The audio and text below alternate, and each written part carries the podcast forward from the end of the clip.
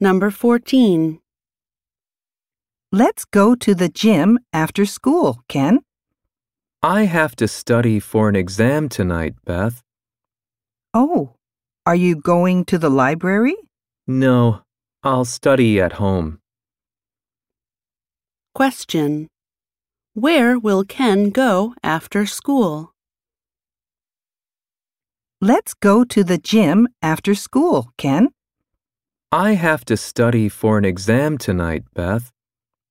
Oh, are you going to the library? No, I'll study at home. Question. Where will Ken go after school?